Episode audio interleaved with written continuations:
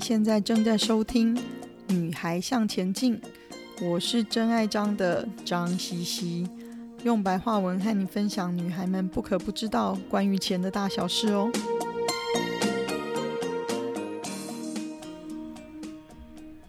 今天是我们的第二集，为什么我就是没钱？怎么变有钱嘞？这是一个观众提供他们想要听的题目。那首先，我要先来拍拍你的肩膀，给你个鼓励，不要气馁。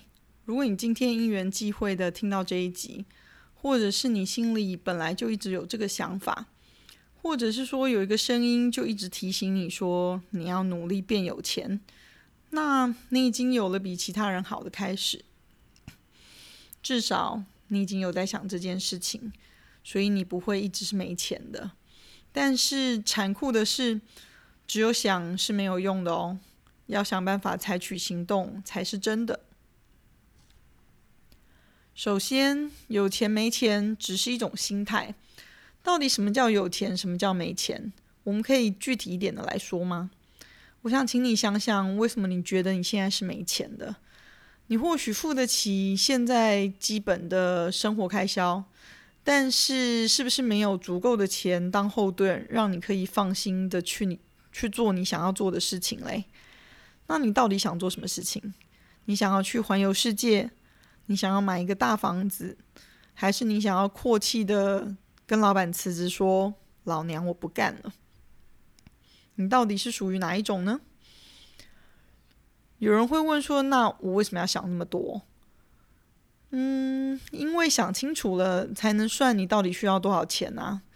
你的有钱到底指的是什么状况？你要拥有多少钱，你才会觉得有钱嘞？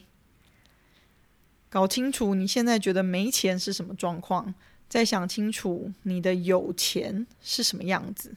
因为每个人对有钱没钱的定义其实都不太一样。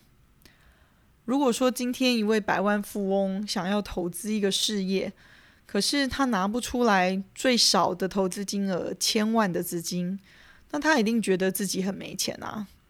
可是相对的，如果今天一个刚入社会、月收入大概二十八 K 的年轻上班族，如果他今天收到一笔善善心捐款，或者是说父母的赠与一百万，他可能就觉得自己很有钱了耶。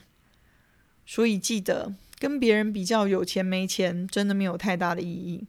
重要的是要努力变成自己想要的有钱的模样。所以说啦，给自己定义什么叫有钱，什么叫没钱，是一个很重要的思思考过程。要不然你永远不知道你什么时候可以变有钱，因为你并不晓得变有钱是什么样子啊。想象出你觉得有钱的样子。并且想办法把它量化成一个实际的目标。举个例子来说好了，有人觉得我今天如果可以不想工作就不要工作，对他来说就是很有钱的程度了。那你就要考虑说到什么样的实际数字是可以让你可以不想要工作的时候就很潇洒的说我不想做了。那到底是一个什么样的数字呢？是三百万？五百万、一千万还是三千万？记得定义你的有钱很重要，给自己一个实际的目标。既然有钱没钱只是一种心态，我们第一件要做的事情就是要先改变自己的心态喽。如果你一直认为自己没有钱，你也不会认为你需要去管理你的钱。要认为自己有点钱，有钱，不论钱的多少，至少是个开始。只要你愿意好好的去管理你的财务，你一定会变有钱。如果觉得自己没钱，那就只有两种可能喽。第一个，你就是要考虑说，你赚的钱够多吗？第二个，就是考虑说，你花的钱是不是太多啦？所以你才会自己一直觉得没钱嘞。其实从这两件事情就有很多可以采取行动的点啦。如果你一直维持赚多少就花多少的习惯，那就算到老了也不会有钱，这是真的。而且现在的职场和十几年前其实非常的不一样，淘汰的速度快很多，而且通常有一些人升上来做主管，阵亡的时间也比之前快很多。所以，就算现在赚的蛮多的话，也不要太高兴。以后生活形态如果还是维持在赚多少花多少的话，没有突然没有了工作，可能生活会过得更辛苦哦。其实我发现身边的朋友被强迫退休或者降职的还真的不少。毕竟职场是一个金字塔，可以一直顺利往上爬的人只会越来越少，但是鲜少有人提前做好财务上的准备。他们不止最现实的就是需要工作的收入，而且还要面对心理上的不愉快。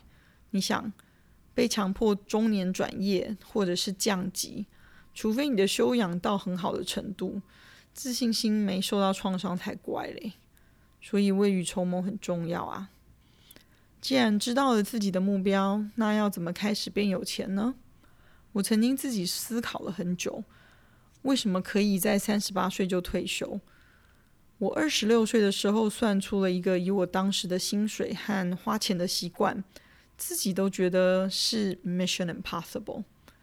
我那时候设定的目标，量化来说的话，是至少要有一百万美金，要有房子、有车子，而且没有负债哦。虽然那个时候觉得是不可能的任务。但是这个目标设立的思考过程给了我蛮大的冲击。我还是知道总有一天我没办法再工作下去的啊。虽然是不可能的任务，但是还是要面对嘛，只是早晚的问题。就算没有办法达成我原先预设的目标，如果在我老的时候有达成一半，或许我还过得去吧。应该是说。我是一个很认命的人，从那时候开始，我就养成了几个我觉得还不错的习惯，到现在我都还在做的，和你们分享一下。第一个呢，是不必要的钱少花一点，离财务自由更进一步。我这几年跟不少人花时间一起做他们的财务规划，有的年薪收入一百多万，也有年薪收入六百多万的。但是好玩的是，同样是六十年的计划，年薪收入百万的人比年薪收入六百多万的人更容易达成退休的目标。其中有一个很重要的关键，就是有没有养成存钱的习惯。收入一百多万的人觉得自己一定钱不够退休，所以早早的就乖乖的开始固定的有存钱。那年薪六百多万的人认为自己赚的还蛮多的啊，所以心态上就轻忽了存钱的重要。这样的起始点其实就有一个非常大的差距。我自己算过，如果我年轻一点的时候可以更早的就存一点钱，我还可以比原现在三十八岁退休再更早几年呢。第二个习惯就是我每天花一点时间了解政治经济，就是会影响投资的事情。我每天大概花个十五分钟到半个小时，挪一些看娱乐新闻的时间，嗯，来看一些跟自己切身有关的政治经济新闻，尤其是跟我的投资理财部位有关的，这样我才不会在该卖的时候没卖，不该报的报一堆。第三个是学习做出自己的判断，不要人家说什么就是什么，脑袋是拿来用的。我其实有一个账户专门拿来试验我听到的名牌，我已经根据我听到的理由做了一些自己的判断，但是我的名牌账户还是套牢的时候多，赚钱的时候少啊。再加上现在的新闻跟研究报告都不一定会呈现完整的事实，大部分都是偏颇的引用有利于自己论点的资讯，所以我都会尽量多看一些不同的角度。才做出自己的判断，用用脑袋就可以少赔很多钱哦。第四个习惯是多学一点新的理财方法。我知道我一辈子不会只用一种方法理财，尤其是如果有点钱，更不会只做一种投资。所以我持开放的态度，不断的去了解各种不同的方法。了解了，或许还要试过了，才知道适不适合我。以及什么时候适合我用，这样累积下来，我其实比别人有更多的工具，可以更快达成我的财富目标。第五个习惯呢，就是我每个月会把自己所有的投资部位汇总一次，了解自己的财富进度。我其实对数字是很没有感觉的人，也记不太住，从来记不得我有哪张股票编号几号，有多少张，多少钱买进，多少钱卖出，所以就只好强迫自己每个月都要重新检视一下自己所有的部位，才知道最近发生的时事和我的投资部位有没有关系，需不需要做改变，还有就是督促自己，看看我离目标有没有更进一步，还是没有，退步了。那问题到底出在哪里？是我之前哪个投资决定做错了？那我接下来该如何处理？如何补救等等？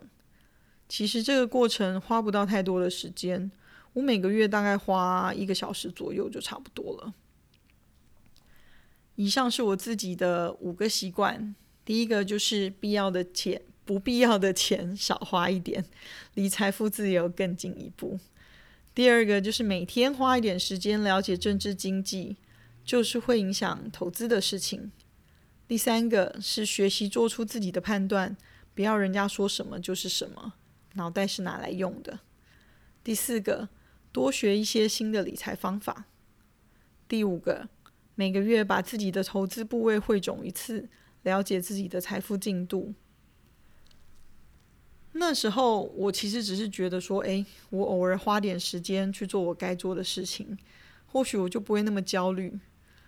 那久而久之就变成了我的习惯，那这些我做的事情就累积成一个很不一样的成果，就是在我三十八岁的时候，老娘不爽就不做了，我就退休了。所以持续累积做对的事情就可以变有钱。这里的重点是持续累积和做的做对的事情这三样。举例来说啦，如果今天我坚决相信自己是有中乐透的命，那我也必须要持续的累积的做买乐透这件事情，这样才不会哪一天我的运到了，而我却没有买彩券，那真的是遗憾终生啊。Anyway，我持续累积的理财习惯，也被我几个好朋友发现是我可以提前达到财富自由的秘密，和大家分享一下。你们有没有可以变有钱的好习惯可以和大家分享的啊？请不吝啬的到“女孩向前进”的粉丝页分享，大家一起彼此鼓励吧。哦，我们下次要谈去约会该怎么付钱才好，说给所有的女孩以及家长听，和大家分享我一辈子呕心沥血的经验哦。别忘了收听，拜拜。我们今天的分享就暂时到这里，希望有带给你们一些新的发想。